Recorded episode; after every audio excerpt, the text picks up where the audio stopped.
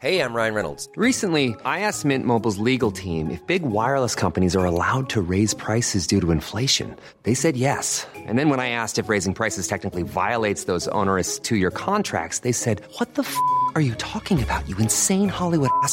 So to recap, we're cutting the price of Mint Unlimited from $30 a month to just $15 a month. Give it a try at mintmobile.com slash switch. $45 upfront for three months plus taxes and fees. Promo for new customers for limited time. Unlimited more than 40 gigabytes per month. Slows. Full terms at mintmobile.com.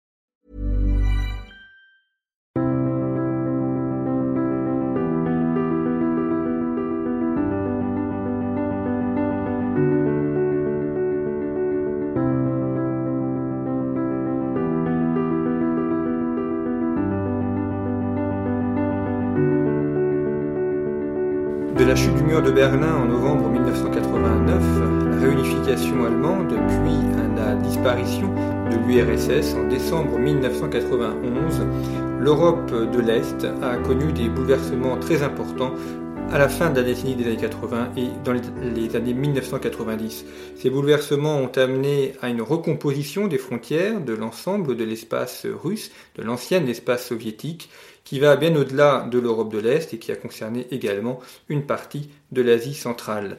C'est cette reconfiguration des frontières dont nous allons parler aujourd'hui, nous inscrivant dans le thème 2 de ces programmes de spécialité, thème 2, analyser les dynamiques des puissances internationales, axe 1, essor et déclin des puissances, un regard historique, et un jalon proposé donc sur l'éclatement de l'Empire, la Russie, depuis 1991. Pour en parler, je reçois Jean-Robert Ravio. Bonjour. Bonjour. Merci d'avoir accepté notre invitation. Vous êtes professeur de civilisation russe contemporaine à l'université de Nanterre. Et euh, donc vous connaissez largement cette zone et cette période. Et euh, peut-être euh, en, commençant par euh, l'intitulé qui est proposé par, par ces programmes, l'éclatement d'un empire. Est-ce qu'on peut dire que l'Union soviétique, en 1991, était un empire? On peut dire au sens métaphorique que c'était un empire et un empire en voie d'éclatement déjà en 1991 parce que le processus d'éclatement de l'État soviétique avait déjà commencé, je dirais, à partir de 88, 89 et très clairement 90, j'y reviendrai peut-être tout à l'heure. Euh, un empire qui, euh, était né euh, sur les décombres, qui s'était édifié sur les décombres d'un empire déjà écroulé. C'est-à-dire qu'il ne faut jamais oublier que l'URSS, c'est aussi le résultat de, la, de la sortie d'une crise qui est celle de la crise de la chute de l'Empire russe en 1917, suite à la révolution bolchevique 1917, puis à la guerre civile qui va durer trois ans et à l'établissement solide du, pouvoir euh, du pouvoir bolchevique soviétique sur euh, l'ensemble du territoire russe, mais aussi des territoires reconquis de, de, l'Empire, la Géorgie, l'Ukraine, la Biélorussie, etc. Donc cet empire soviétique, entre guillemets, euh, a des traits d'un empire. Il y a beaucoup de, si on regarde attentivement, il y a beaucoup de, de points de continuité entre l'empire russe et l'empire soviétique, ou l'URSS, mais c'est aussi une rupture avec l'Empire.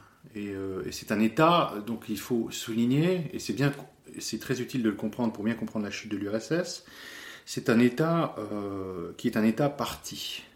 C'est-à-dire qu'on ne peut pas comprendre le fonctionnement de l'État sans, euh, en ignorant que le Parti communiste, donc, hein, de l'Union soviétique, est le seul parti au pouvoir, le parti dirigeant, et non seulement le parti dirigeant, mais c'est le parti qui contrôle l'État dans sa totalité. Et ce parti est fondé sur le, euh, le principe du centralisme. Mais l'État, la forme de l'État soviétique est un État fédéral. Donc on a des républiques, 15 républiques fédérées en 1989, et à l'intérieur de ces républiques fédérées, des autonomies, ça peut être des républiques autonomes, des régions autonomes, des districts autonomes, toutes basées sur le principe de la territorialisation des nationalités. Et donc ce cadre fédéral, qui dans la réalité euh, soviétique des années, on va dire 20, 30, 40, 50, jusqu'à la fin quasiment, est un cadre juridique qui n'a pas vraiment de réalité euh, politique, puisque le parti gouverne et le parti est centralisé, donc on a une verticale du parti sur l'ensemble du territoire. Mais néanmoins, ce cadre fédéral fait qu'on ne peut pas vraiment dire que l'URSS est un empire.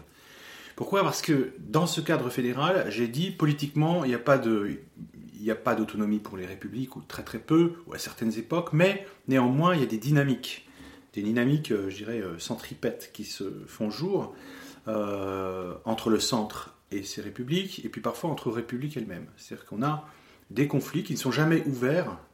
Parfois ça explose dans certains, dans certains coins de l'URSS, mais on n'a pas véritablement, c'est un État totalitaire fermé où l'information ne circule pas. Tous ces conflits restent, on va dire, complètement étouffés par, par, le système soviétique, mais néanmoins, au sein de cette fédération soviétique, il y a de fortes tensions. Et euh, il y en a toujours eu entre les nationalités, entre la nationalité, euh, on va dire, dominante, qui sont les Russes, les autres nationalités, et surtout entre les minorités elles-mêmes. Et ces conflits sont en quelque sorte latents, euh, de manière assez latente, et qui ont été fortement aggravés dans certains cas pardon, par la politique stalinienne qui a consisté à opérer un découpage du territoire entre, qui commence dans les années 20 et qui va s'achever, enfin, pour, pour pour les grandes lignes dans les années 30, et puis après il y a toujours des petits redécoupages ça et là. Un, redécoupage parfaitement machiavélique qui avait pour objectif de neutraliser, on va dire, euh, les conflits entre nationalités voisines notamment. Donc on peut trouver euh, dans ces découpages des années 30, 40, 50 même, euh, des, les, points de départ des conflits qui vont éclater au moment où l'URSS va disparaître en 91. Si vous prenez l'ensemble des, conflits post-soviétiques actuels, gelés ou... Enfin, ils sont pratiquement tous gelés pour l'instant, mais euh, à part le Donbass, mais euh, euh, on a pratiquement Donbass excepté, des problèmes de frontières internes et des découpages foireux, on va dire, de l'époque soviétique. Voilà. Donc, on est dans un, dans, un empire, mais qui, mais qui, a une forme fédérale, et cette forme fédérale va jouer un rôle déterminant. Et à la fin des, années 80, les nationalités euh, fédéralisées vont, euh, à la faveur de la faiblesse, de l'affaiblissement du parti, euh, et de l'écroulement progressif de ce parti, reprendre du terrain, gagner en force politique, et évidemment s'installer dans le vide d'un État soviétique qui devient, du coup, sans le parti, cet État soviétique va s'effondrer. Ça, c'est une des raisons, je dirais, de la chute de l'URSS, mais il y en a d'autres. Mmh. Euh, Est-ce que l'économie aussi, euh, ou la, la, difficulté, euh, les fruits de l'agriculture par exemple, l'approvisionnement agricole ont pu Alors effectivement, l'économie, je pense, c'est au, peut-être la raison numéro un de cet effondrement.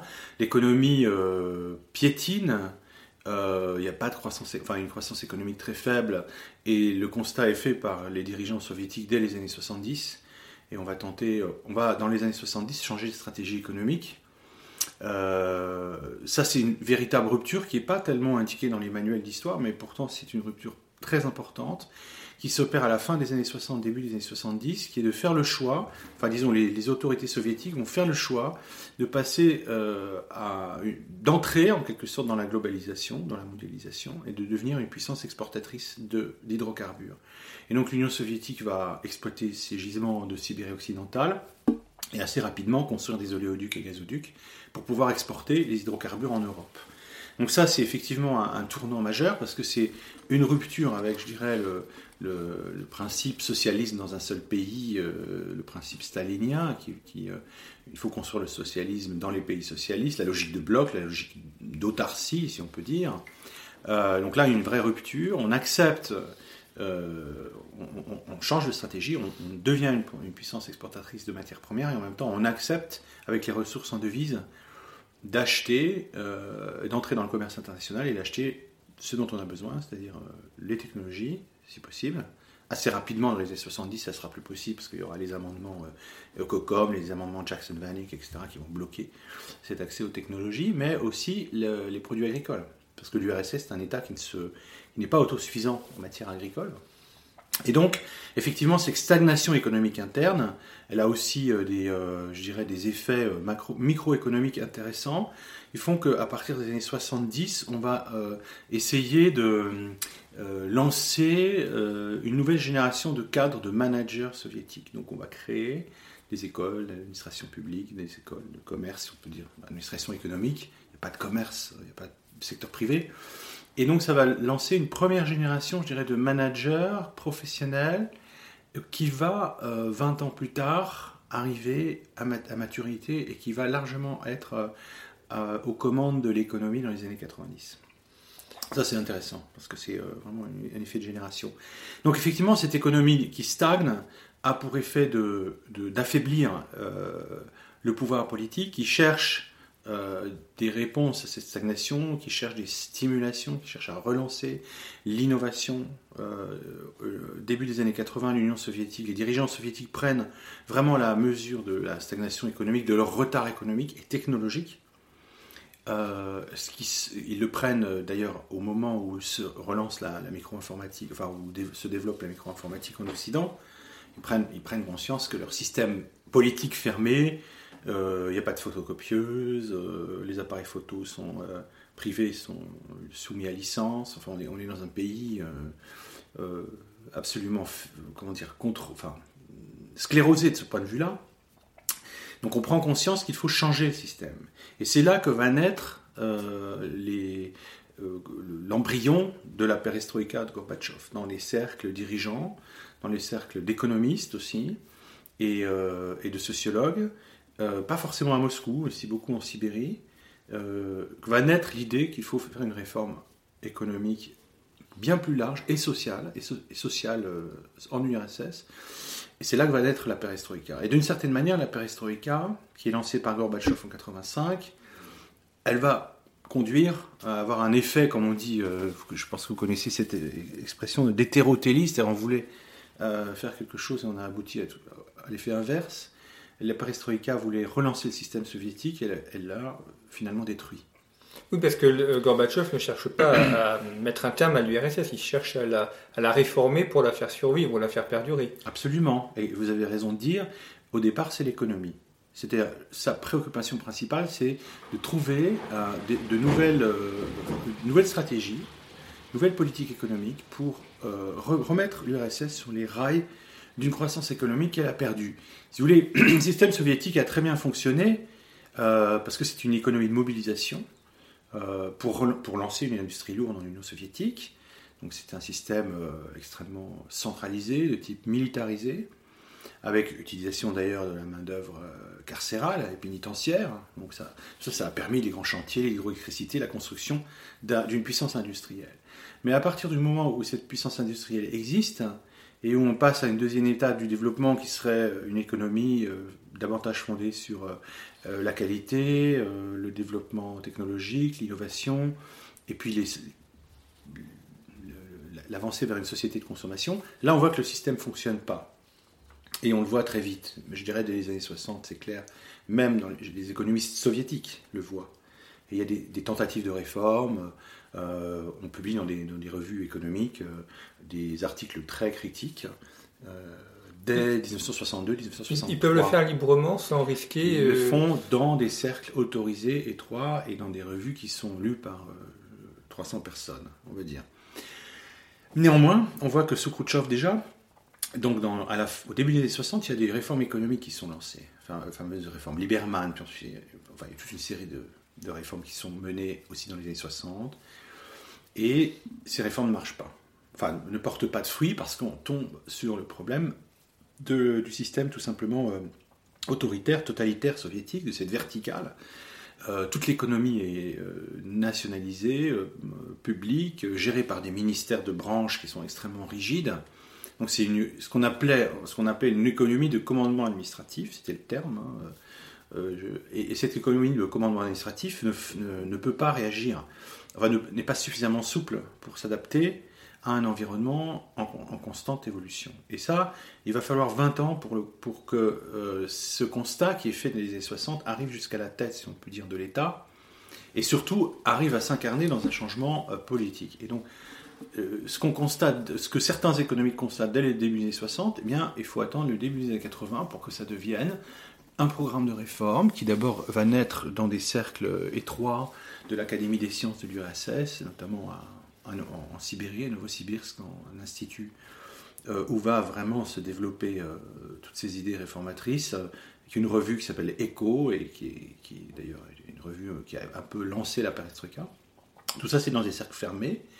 Et puis ça sort au grand jour, si on peut dire, en 85, puisque le programme de la perestroïka Gorbatchev, c'est vraiment, euh, c'est vraiment ça. Donc, au départ, Gorbatchev, il veut relancer l'économie avec des réformes profondes. Ces réformes profondes, assez vite, se heurtent à la résistance euh, de l'appareil du parti, euh, et donc du comité central du parti, qui est quand même l'instance, euh, qui est l'instance, on va dire entre guillemets, législative centrale de l'Union soviétique, puis à l'appareil du comité central du parti, qui est la haute administration de l'Union soviétique. Alors, elle se heurte, cette perestroïka, à cette, on va dire, aux apparatchiks, pour, pour un peu clarifier les choses, même si ils ne sont pas tous apparatchiks, il y a aussi pas mal de, de gens qui ont dirigé des entreprises, d'État, etc. Pour deux raisons. D'abord, certains sont opposés par principe à la réforme, on peut appeler les conservateurs. Euh, ils sont assez peu nombreux, à vrai dire. Mais la plupart de ceux qui vont s'opposer à ces réformes vont s'opposer sur la méthode davantage, c'est-à-dire la méthode de commandement administratif qui repart et où en fait on laisse assez peu l'initiative euh, aux unités économiques et aux chefs d'entreprise, on leur impose des réformes d'en haut et, ils disent bon, les, idées sont bonnes, mais la manière de les appliquer sont mauvaises. Et donc assez rapidement, Gorbatchev va se trouver face à une véritable opposition au sein du comité central. Il a aussi, à sa, on va dire à sa, droite, pour simplifier, euh, ou à sa gauche, je ne sais pas, parce que c'est souvent des communistes intégristes, donc euh, on ne sait plus très bien où, sont la droite et la gauche en Union soviétique. Mais enfin, les conservateurs aussi qui sont contre les réformes, et puis il y a une petite minorité aussi qui est pour les réformes et qui trouve que ça va pas assez vite. Et euh, le porte-parole de cela, c'est un certain Boris Yeltsin, que Gorbatchev a fait venir de son Oural pour diriger Moscou, pour essayer de faire une vitrine, de faire de Moscou une vitrine euh, réformatrice. Et assez vite, le, le sieur Yeltsin, le camarade Yeltsin, va s'avérer assez ingérable. D'ailleurs, Gorbatchev dit aujourd'hui dans les interviews que son er-, Yeltsin est mon erreur à moi. Il a, dit dans une interview euh, récente, 2009, euh, j'ai fait une erreur en faisant venir Yeltsin à Moscou, en lui donnant, euh, en devenant en quelque sorte maire, si vous voulez, de Moscou à l'époque, et qui va être son véritable tremplin. Et en 87, Moscou, Yeltsin pardon, va prendre la parole devant le comité central du parti en réunion plénière et va dire euh, les forces anti-perestroïka sont nocives, la perestroïka ne va pas assez vite, Gorbatchev n'est pas assez courageux, euh, les réformes économiques ne sont pas appliquées, euh, etc. Et il va être exclu du comité central du parti. Et cette exclusion va faire sa carrière, C'est parce qu'il va se poser en victime et il va devenir une sorte de leader populiste, on peut dire, des années 88-89, et qui va devenir progressivement, lui, un pur produit de l'appareil du parti, devenir anticommuniste et anti-appareil. Donc ça c'est assez paradoxal, mais c'est pour vous dire que dans cette affaire de chute de l'URSS, on est dans le royaume des paradoxes et des effets pervers. Alors, en 1991, il y a une sorte de double mouvement. D'un côté, on a l'émancipation des nationalités euh, euh, non russes, et puis également euh, un mouvement russe avec le coup d'État raté puis réussi à, à l'été 91 au renversement de Gorbatchev.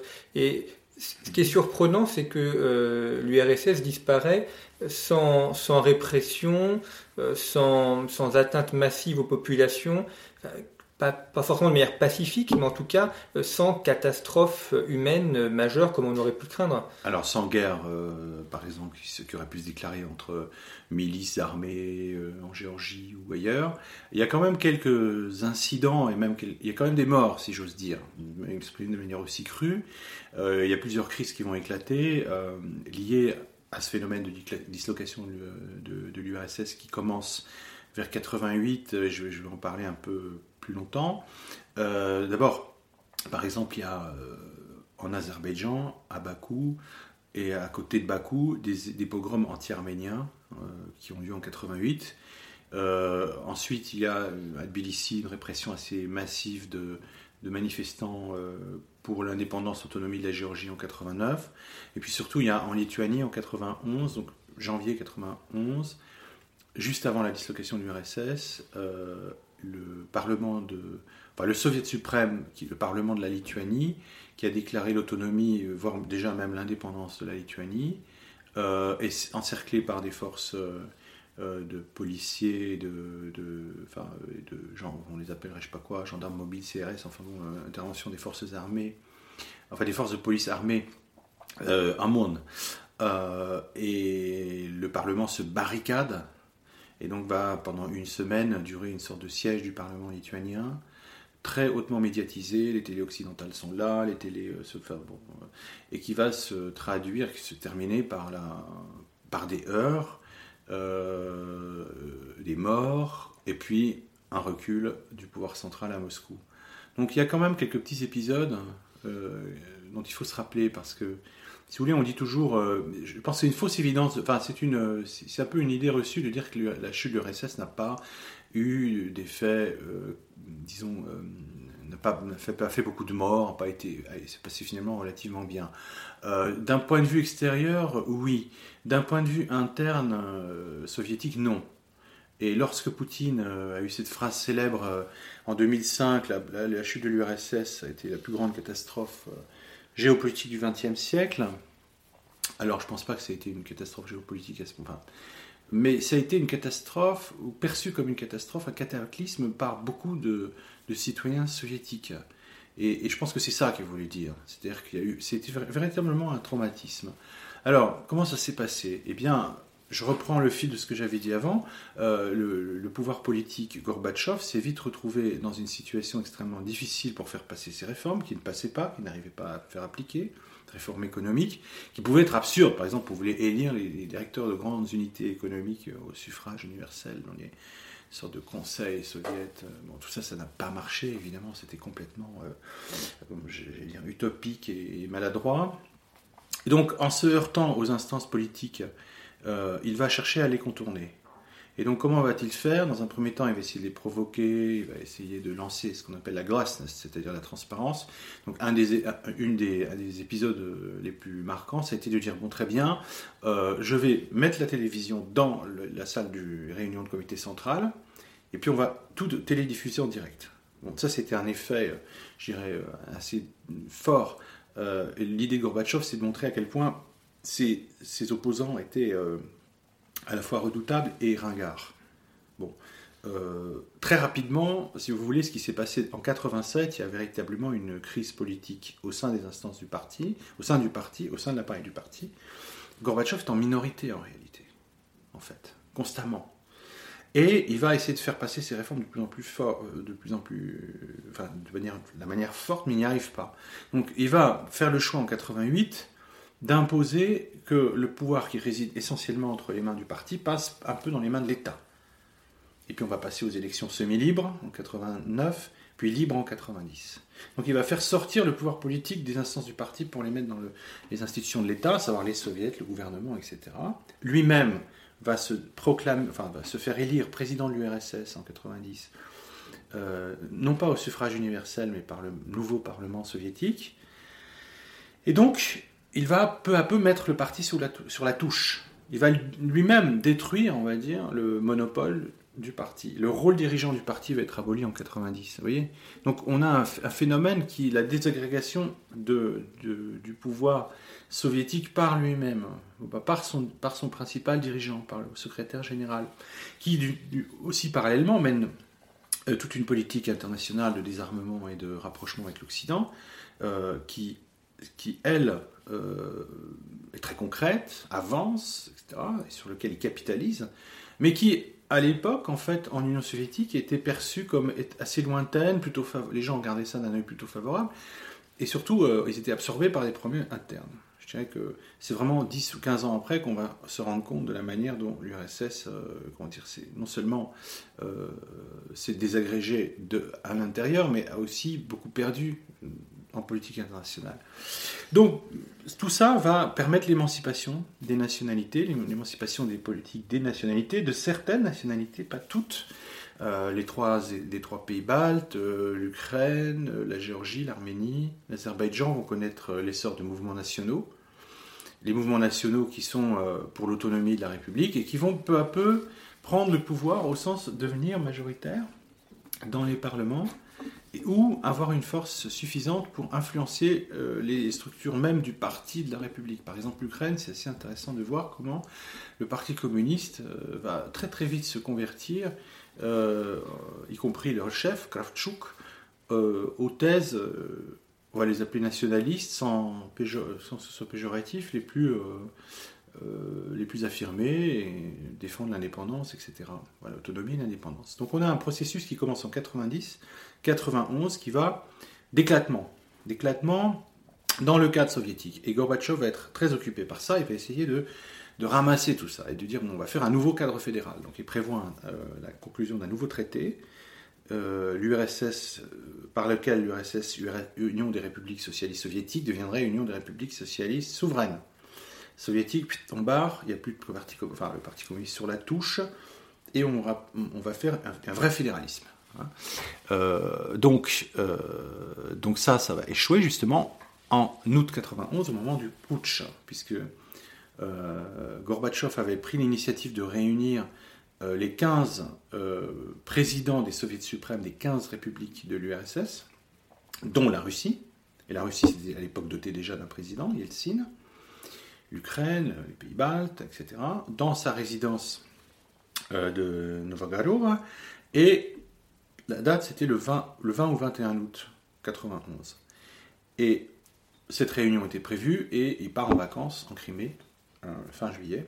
Et le 19 août 91, un putsch et enfin comment dire, Moscou et euh, une partie du gouvernement soviétique euh, tente de faire un putsch, de renverser Gorbatchev et de rétablir disons l'ordre soviétique tel qu'il existait avant la perestroïka. Donc ce putsch va échouer lamentablement euh, Gorbatchev et, Gorbatchev est dans sa dacha en Crimée, et celui qui va prendre l'initiative de faire échouer le putsch et de, ramener Gorbatchev, c'est Yeltsin. Yeltsin est président de la Russie. Et Gorbatchev va rentrer de Crimée, le putsch va échouer, euh, la population, une partie de la population va se constituer, euh, enfin va être soutenir Yeltsin. Et Yeltsin va donc exiger de Gorbatchev, au lendemain du putsch, le 22 août 1991, qu'il euh, prenne un décret euh, en tant que président de l'URSS. Et ce décret dit les organisations du parti sont dissoutes. Voilà. Alors il y a une célèbre scène euh, qui a été filmée où on voit Yeltsin accueillir Gorbatchev dans l'enceinte du Parlement de, de, Russie et on lui fait lire un papier en lui disant maintenant lis, Et Gorbatchev dit mais j'ai même pas eu le temps de lire ce que je suis en train de lire. Il dit mais si, maintenant tu lis. Et après, ensuite, euh, Gorbatchev dit voilà, je vous annonce la parution du décret euh, qui euh, dissout les organisations du Parti communiste. Donc vous voyez qu'on est dans une, dissolution de l'État par les instances de l'État lui-même. Voilà. Et dans les républiques périphériques, hors de Russie, périphériques, on dit ça par, dirais, les, républiques non russes, hein. le processus de, de, souveraineté est déjà très très bien lancé avant le putsch, et après le putsch d'août 91, voilà, la digue euh, a sauté. Euh, le, vous voyez, le, putsch euh, est déjoué le 21 août. Le 24 août, l'Ukraine déclare son indépendance. le Parlement ukrainien déclare l'indépendance de l'Ukraine et toutes les autres républiques vont suivre. Celles qui étaient déjà dans un processus d'accession à l'autonomie et à l'indépendance et celles qui n'étaient pas et qui se sont retrouvées devant le fait accompli. Il y aura bientôt plus de pouvoir central, qu'est-ce qu'on va faire? Et ça, c'était les républiques d'Asie centrale, Kazakhstan, Turkménistan, Ouzbékistan, Kirghizie et Tadjikistan, qui se sont dit, mais quoi? Il n'y aura plus de centre? Il va falloir qu'on devienne indépendant, mon Dieu, mais comment va-t-on faire? Et qui se sont en, quelque sorte organisés euh, à l'automne 91. Et puis l'automne passe, l'automne 91 passe et on arrive au 8 décembre 91, qui est la date officielle de la chute de l'URSS, le traité qui est signé entre trois présidents euh, les trois présidents russes, ukrainiens et biélorusses, le traité dit de, les accords dits de Bielavierge, Bielovierge, euh, dont le texte, la première phrase est la suivante l'URSS a, cessé d'exister en tant qu'État et en tant que réalité géopolitique, en ces termes. Suite de quoi, l'URSS n'existe plus, on a 15 États indépendants à sa suite. Et donc, les problèmes d'États indépendants, qui sont des problèmes d'établissement de leur souveraineté, euh, de, de choix de stratégie politique et économique, et puis de frontières. Alors on va rester sur la Russie, maintenant que l'URSS a, disparu. Euh, la décennie 90, euh, du moins du point de vue français, reste comme une décennie sombre pour la Russie. On a l'impression que tout s'effondre et que rien ne se reconstruit encore complètement. On se souvient de la nombreuse dévaluation du rouble, évidemment, il y a tout à reconstruire ou à construire, une économie, un habitus démocratique aussi. Euh, en tout cas, euh, tout semble donner l'impression que les, Russes euh, souffrent. c'est une période de souffrance pour, les Russes. Alors, c'est une période de souffrance, effectivement. Si on la regarde maintenant avec les yeux d'aujourd'hui, 20-30 ans après, qu'est-ce qu'on voit? On voit une période pendant laquelle les indicateurs démographiques montrent une, vraie crise. Donc, c'est une chute de la natalité, une hausse assez forte de la mortalité infantile, une baisse de l'expérience de vie, notamment masculine passe en 1995-96 au chiffre jusqu'alors, euh, le, plus bas de l'histoire, euh, disons, depuis, depuis qu'il existe des, euh, indicateurs statistiques en Union soviétique et en Russie. 57 ans pour les hommes, en 96. Donc on perd presque 5 années d'espérance de, vie entre 85 et 95. 96, donc ça c'est le... En temps de paix, Hein. Donc on est dans, des indicateurs, enfin si vous voulez, c'est des indicateurs tout à fait objectifs qui montrent qu'il y a une véritable crise profonde. Euh, alors cette crise sociale, euh, elle est liée bien sûr euh, à la crise politique, à la crise économique, à la crise de l'État, à la crise des institutions, à la crise de la vie quotidienne, enfin de s'organiser quotidiennement, comment vivre dans un univers où, dix ans auparavant, l'argent n'existait pas, enfin existait, existait mais n'avait aucune valeur, ou presque, où, ce qui était important, c'était pas d'avoir de l'argent, mais d'avoir des relations pour pouvoir, par exemple, euh, bien se nourrir, bien ou avoir accès à des biens rares. Il fallait avoir des relations directes, des réseaux. Voilà, ce qu'on appelle en russe le mot de sviazi, qui est un mot très important, le carnet d'adresses, les téléphones, les gens passe progressivement à un univers capitaliste où euh, l'argent devient euh, important et notamment dans cette période où vous l'avez dit, le rouble est très instable et est une monnaie enfin, très très faible et, en, constante, avec des, baisses, enfin, des dévaluations constantes. le simple citoyen doit acquérir des devises, des dollars. C'est l'époque, les années 90, où il y avait dans toutes les villes, partout, des bureaux de change à tous les coins de rue parce que les gens en fait immédiatement changeaient, euh, vendaient, faisaient des opérations commerciales ou changeaient immédiatement leur rouble en, dollars pour pouvoir capitaliser et garder une, monnaie qui soit qui ait une valeur.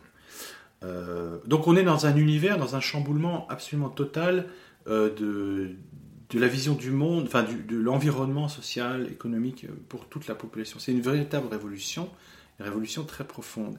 Et je dirais que souvent il y a certains historiens font un parallèle entre la Révolution, les 10 ans de la Révolution française, 89-99, et puis les 10 ans euh, de, la, de cette période des années 90 en Russie, qu'on appelle en Russie les années folles. Hein, qui veut dire en fait parallèle avec les, années 20 en Occident.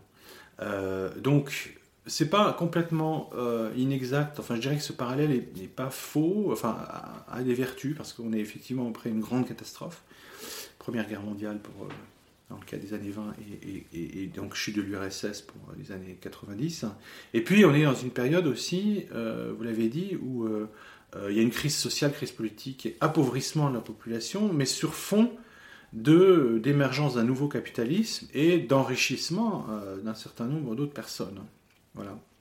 Donc on est dans, un, dans une période où, la Russie va connaître une très très forte enfin la constitution de très fortes inégalités sociales et l'apparition d'une classe de nouveaux riches qu'on appelle les nouveaux Russes dans un premier temps, dont les plus euh, puissants vont être appelés des oligarques et, euh, d'un pouvoir politique euh, qui apparaît comme ça, comme plutôt surfer sur la vague plutôt que avoir le contrôle des choses. Et puis, euh, je dirais que le moment où on voit la faiblesse de l'État russe, c'est cette décomposition qui a commencé, enfin, si vous voulez, la décomposition des années 90, c'est la poursuite de la décomposition des années 80. C'est-à-dire, en fait, ces États, cet État russe, il, doit se reconstruire sur quelle base? Eh bien, la verticale du pouvoir, comme dit Poutine, qui est un très bon terme, euh, c'est-à-dire, on, on, pourrait dire, la chaîne de commandement au sein de l'État et des institutions politiques et administratives c'était le Parti communiste. À partir du moment où il, disparaît, il faut reconstituer cette chaîne.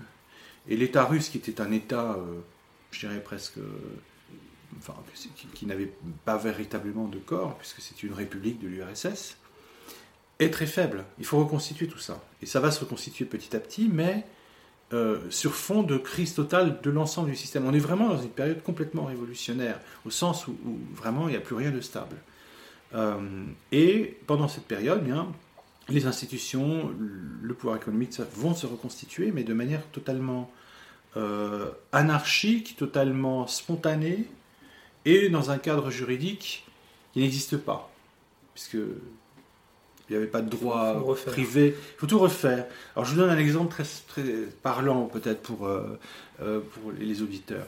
Euh, les fameux oligarques se sont considérablement enrichis en faisant des opérations euh, diverses, euh, souvent complètement euh, frauduleuses, on dirait aujourd'hui illégales, ont la plupart des cas, dans la plupart des cas, agi dans, dans un vide juridique total. Il faut attendre, attendre par exemple 99 pour que soit voté dans le code pénal de, de la Russie la notion d'abus de bien social, qui n'existait pas. Pourquoi elle n'existait pas? Parce qu'il n'y avait pas de droit des sociétés. Pourquoi il n'y avait pas de droit des sociétés? Parce qu'il n'y avait pas de propriété privée. Voilà. Donc tout ça, ça s'est constitué pendant les années 90. Le code civil, les trois euh, morceaux du code civil ont été votés, enfin été élaborés, votés pendant les années 90. On a tout refait, si on peut dire. Bon. Donc, ce qui fait que tout, ces, tout ce capitalisme des années 90 était un capitalisme, on pourrait dire, sauvage, euh, qui était le fruit tout simplement du vide. Euh, C'était pas la. Enfin, certes, la destruction de l'URSS, mais de toute manière, même si l'URSS était euh, sortie, euh, enfin, c'était réformé peu à peu, il aurait fallu créer tout ça. Donc, on est dans une situation de très grande. espèce de parenthèse comme ça, pas du tout enchantée, je dirais parenthèse désenchantée même. Un écrivain russe a dit on, vit un temps de, non-histoire, c'est-à-dire on a l'impression d'être hors du temps. Que, le temps s'est comme soulevé comme ça, et on, est sur un nuage. On vit un rêve pour certains et un cauchemar pour une grande partie de, la population. Et donc, ces années 90, elles sont absolument euh, aujourd'hui, euh, dans l'opinion publique, les sondages le montrent, en Russie, très négativement connotées. Les gens considèrent que c'est des années noires, des années euh, négatives. alors, comme historien, on ne peut pas avoir cette vision noire et négative. On ne peut pas avoir une vision euh, complètement monocolore. Les années 90 sont aussi des années décisives pour la remise en... Enfin, on, ne comprend pas les années d'aujourd'hui en Russie sans les années 90, sans ce qui s'est mis aussi en place. Un nouveau pouvoir économique, des nouvelles dynamiques, euh, des nouvelles institutions, une constitution nouvelle, 93. Et puis surtout, euh, toute une culture politique qui est née, je dirais, soit pendant les années 90, soit ensuite par réaction contre les années 90.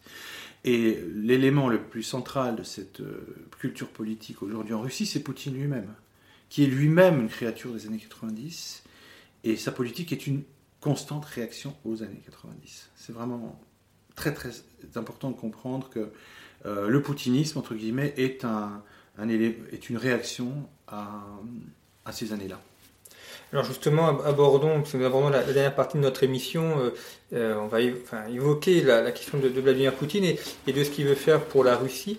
On, on a l'impression que la, la Russie essaye de, de récupérer l'espace, l'ancien espace de l'URSS qui a, qui a disparu, de récupérer aussi des éléments de la, de la puissance. Euh, on le voit sur le conflit syrien, par exemple, où la Russie euh, a réussi à, à revenir dans la zone. Euh, bon, la question ukrainienne, une question très complexe aussi. Mais même d'un point de vue économique, euh, vous l'avez dit, donc dans les 70, il y a eu le, le début euh, du développement des hydrocarbures, qui est aujourd'hui un des éléments majeurs de la puissance russe. Oui, tout à fait. En les années 70, c'est, je dirais, le choix de devenir une puissance exportatrice de matières premières et surtout d'hydrocarbures. Les années 80, c'est la mise en application, mais qui a été décidée dix ans avant, la construction des gazoducs Druzhba, Amitié, etc., et puis de tout cet euh, réseau de- d'oléoducs et gazoducs qui vont euh, irriguer euh, l'Europe occidentale. On, sent moins cette importance en France, mais on la sent beaucoup quand on est en Europe de l'Est ou en, Allemagne, où là on a une vraie. euh, euh, c'était un, enfin comment dire, ces- gazoducs sont vraiment, euh, enfin le, gaz russe est, euh, vraiment la ressource énergétique principale dans ces pays. Alors il y a cette politique, et puis il y a euh, effectivement les années 90 qui sont des années euh, de crise euh, où, alors sur le plan économique, désindustrialisation massive, perte de pans entiers de l'industrie, et notamment on va, essayer de sauver un peu l'industrie de pointe, tout ce qui est lié au complexe militaro-industriel, mais il va y avoir beaucoup beaucoup de, dégâts. On, il faut aller voir les chiffres des économistes, mais je pense que on est de l'ordre de 30% de, la chute, enfin de moins 30% de potentiel industriel pour, pour la Russie. Euh, donc effectivement, euh, les années 2000, l'arrivée de Poutine coïncide avec, je dirais, trois facteurs qui, qui, sont, euh, qui font de Poutine ce qu'il est devenu. Je pense que Poutine, euh, au départ, est, un, est quelqu'un qui est arrivé au pouvoir par succession et un peu par hasard, qui n'était pas spécialement préparé, qu'il a accepté de le faire. C'est quelqu'un qui a une espèce de sentiment très de loyauté à l'égard de l'État. C'est un, fon- un, fonctionnaire, euh, voilà, un, homme du KGB qui a un peu, je dirais, dans ses gènes, on va dire quelque chose comme euh, le, commandement doit marcher, il doit y avoir une chaîne. On me dit de faire ça, je dois le faire, etc. Mais c'est quelqu'un qui n'a jamais été au premier plan, qui n'a jamais fait de politique quand il arrive au Kremlin. Mais il va surfer, je dirais, il va, incarner trois forces majeures dans la société, enfin dans, l'élite russe. Euh, pas toute l'élite, mais une partie importante de l'élite, c'est-à-dire la haute administration de l'État et des fonctionnaires, qui sont quand même, ils regardent ces années 90 euh, consternés, médusés, atterrés, puis commençant à émerger dans une réaction vers 96-97. Donc, euh, et l'arrivée au pouvoir de Primakov comme Premier ministre en 98-99 va leur donner, euh, je dirais, un peu de, nerfs et on se dit il faut qu'on réagisse, il faut qu'on fasse quelque chose. Donc les trois, les trois dimensions de la réaction sont d'abord une réaction politique à la désagrégation du fédéralisme russe, c'est-à-dire on est dans une situation où les sujets de la fédération, les entités fédérées, les républiques, les territoires, les régions qui constituent la Russie, sont euh, dans une euh, dans ce qu'on appelait ce qu'on a appelé un marchandage fédéral constant, c'est-à-dire euh, il n'y a pas d'unité juridique, constitutionnelle, euh, politique de la Russie. On est dans un marchandage constant entre le Kremlin et les régions et les républiques. Alors ça se traduit par les guerres en Tchétchénie, on le voit, on voit la faiblesse du pouvoir central en Tchétchénie, euh, qui se traduit par un bombardement massif de la République en 94-96, qui est un signe de faiblesse en réalité. Euh, mais aussi avec les autres, où, où, les gouverneurs des régions, qui sont élus au suffrage universel, marchant de leur pouvoir politique, deviennent des patrons de clientèle locale et vont à Moscou et disent voilà, nous on veut ceci, on veut tant de parts, on récolte tant d'impôts, on en veut tant de pourcents et on va négocier ça avec le Kremlin. Voilà. Ce qui fait qu'on est dans un fédéralisme complètement euh, bancal, inégalitaire, il euh, n'y a aucune unité juridique entre les sujets de la fédération. Et ça, ça énerve beaucoup l'État fédéral et les fonctionnaires de l'État fédéral, à commencer par ceux qui sont au sommet, c'est-à-dire l'administration présidentielle. Euh, il, faut, il faut dire aussi, je pense que c'est utile de préciser que l'administration présidentielle en Russie, c'est tout simplement euh, l'héritière directe de l'appareil du comité central du parti de l'Union soviétique. Lorsque le parti communiste a été dissous en 91, euh, bah, il y avait des bâtiments, il y avait du personnel. Bon, ça a été versé, si on peut dire, directement dans euh, l'État russe. L'État russe a repris, on va dire, la plupart des, administrations du parti.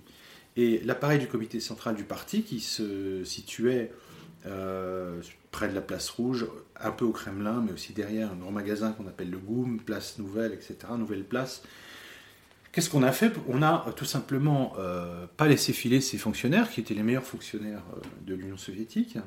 On a changé les plaques, et à la place de appareil du comité central du parti, on a mis administration présidentielle. Voilà. Et, voilà l'histoire, en fait. Et donc cette administration présidentielle euh, a dans son sein des fonctionnaires de haut rang et puis de rang moins haut, de second degré, qui sont les gens qui, voient l'État se décomposer, se désagréger, qui ne sont pas contents. Et donc, Primakov, l'arrivée de Primakov au, pouvoir, enfin, au poste de chef du gouvernement, va leur donner un peu de force et, et une réaction politique pour une recentralisation, tout du moins pour un fédéralisme beaucoup plus organisé et pour une mise en ordre et une mise au pas des régions, des récalcitrants, ne serait-ce que pour créer un environnement juridique un peu stable Surtout quand on cherche à attirer l'investissement étranger, c'est utile d'avoir des lois euh, régionales qui correspondent au droit fédéral. C'est beaucoup plus facile et c'est beaucoup plus attirant pour des investisseurs d'avoir un peu de garantie juridique. Bon, ceci dit, il y a un deuxième volet, le volet politique, le volet économique aussi. On est au lendemain, l'arrivée de Poutine, c'est le lendemain de la grande crise euh, euh, monétaire et économique de 98. Euh, qui a appauvri considérablement toute une partie de la classe moyenne qui commençait à se constituer dans les années 90. Les années 90, il y a des très très grandes fortunes qui naissent, les fameux oligarques et d'autres, les nouveaux Russes. Euh, il y a beaucoup de gens qui souffrent et qui, qui, passent, qui basculent dans la pauvreté, mais il y a aussi des gens qui s'en sortent plutôt pas mal, sans devenir multimilliardaires, qui se constituent un petit pactole, qui s'adaptent assez bien, qui font leur petite boîte, qui, comprennent comment ils vont s'en sortir dans ce, nouveau, euh, dans, ce nouvel environnement, et qui forment une petite classe moyenne, on va dire 15-20% de la population, dans les années 90. Ces gens-là vont être tondus par la crise de 98, littéralement, puisque cette crise va dévaluer le rouble de 30%, euh, les comptes euh, bancaires vont être saisis, bloqués, et il va y avoir la fermeture de près de 2000 banques euh, fermeture sur ordre l'État de 2000 banques, donc les gens vont perdre beaucoup, beaucoup d'argent. Et cette classe moyenne, elle a perdu toute confiance dans, euh, je dirais, ceux qui sont au pouvoir. Yeltsin, euh, qui est très malade, hein, on ne sait pas vraiment si c'est lui qui gouverne le pays ou pas, et puis les oligarques, etc. Donc on va prendre un coup à ce moment-là. Donc politique, économique, et puis international aussi. Et il y a un, un événement qui va vraiment avoir un impact très fort sur l'opinion publique, c'est euh, la crise du Kosovo et l'intervention de l'OTAN contre la Serbie en 99. Ça tombe bien, ça fait exactement 20 ans mmh. aujourd'hui que hier, je crois que le plan, le fameux plan Podkova euh, avait été euh, mis en œuvre, enfin lancé dans les médias en disant que le régime de Milosevic allait massacrer 100 000 personnes, que on coupait les têtes et on jouait au ballon avec dans les villages de Serbie, etc. tout ça, c'est une giga intox et donc qui a servi néanmoins à justifier euh, et à légitimer cette intervention de l'OTAN euh, contre la Serbie en 99. Et de Russie, on a, c'était un choc en réalité. C'était un véritable choc pour l'opinion publique. Et moi, je vivais à l'époque à Moscou, où j'ai vécu une bonne partie des années 90 d'ailleurs.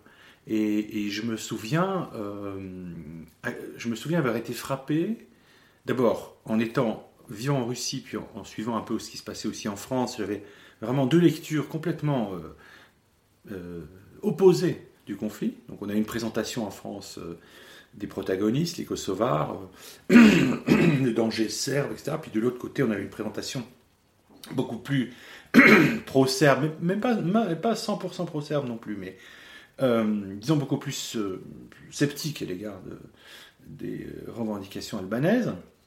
Et puis surtout, j'ai vu à quel point, euh, au début des bombardements, au mois de mars, je crois que c'était fin mars, on a vu euh, un mouvement dans la jeunesse, euh, des manifestations devant l'ambassade des États-Unis, et puis les jeunes, moi j'ai bossé dans un milieu étudiant, j'étais prof et directeur d'un établissement universitaire français, j'ai vu les étudiants venir avec des t-shirts arborant la, cible, comme à Belgrade, et puis des, voir des, discours du genre aujourd'hui Belgrade, demain Moscou.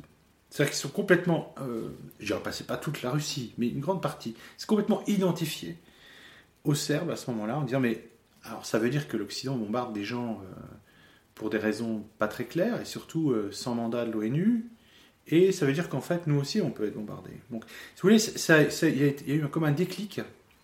Et donc, et au plan politique, désordre fédéral, euh, perte de confiance dans la capacité des dirigeants à véritablement diriger l'économie, et puis, euh, je dirais, prise de conscience de l'affaiblissement de la Russie, euh, il faut bien voir que au moment où ces bombardements avaient lieu, Primakov, Premier ministre, qui l'ancien ministre des Affaires étrangères, qui avait joué un certain rôle dans la tentative de déminage de la crise avec la Serbie, se rend à Washington. Vous vous souvenez très très enfin vous vous souvenez vous avez entendu parler quelques images oui. Plus jeune que moi. Mais euh, euh, cette image où Primakov s'envole vers Washington et décide c'était un, coup de, pub enfin de com pardon euh, de faire retourner son avion. Il arrive au milieu de l'Atlantique et il rentre à Moscou en disant non, non, j'irai pas négocier à Washington. Avec Washington, c'est hors de question, c'est inacceptable que, euh, la Serbie euh, soit bombardée. Bon. Euh, dans ce geste, il y avait effectivement à la fois une volonté de réaction face à l'Occident et aux États-Unis, mais en même temps, c'était aussi un, très grand aveu de faiblesse. Vous voyez donc, donc, je pense que à ce moment-là, l'opinion publique russe prend conscience que la Russie, qui était une superpuissance, est devenue un pays qu'on pourrait bombarder demain. Et c'est un vrai choc. Merci. Donc ce, choc explique aussi euh, les, raisons. Évidemment, on comprend mieux ensuite euh, l'actuelle euh, politique internationale russe de, revenir sur ce choc. Eh bien, merci beaucoup d'avoir évoqué les, ces, années 80-90 et, et, cet éclatement de l'Empire. Jean-Robert Ravio, je rappelle, vous êtes professeur de civilisation russe contemporaine à l'université de Nanterre. Et euh, également, vous pouvez retrouver Conflit en kiosque avec actuellement un numéro consacré à l'Europe. Une autre Europe est-elle possible? Un numéro important dans cette période d'élections européennes et de questionnement sur l'Europe. Merci pour votre fidélité et à bientôt pour de nouveaux podcasts.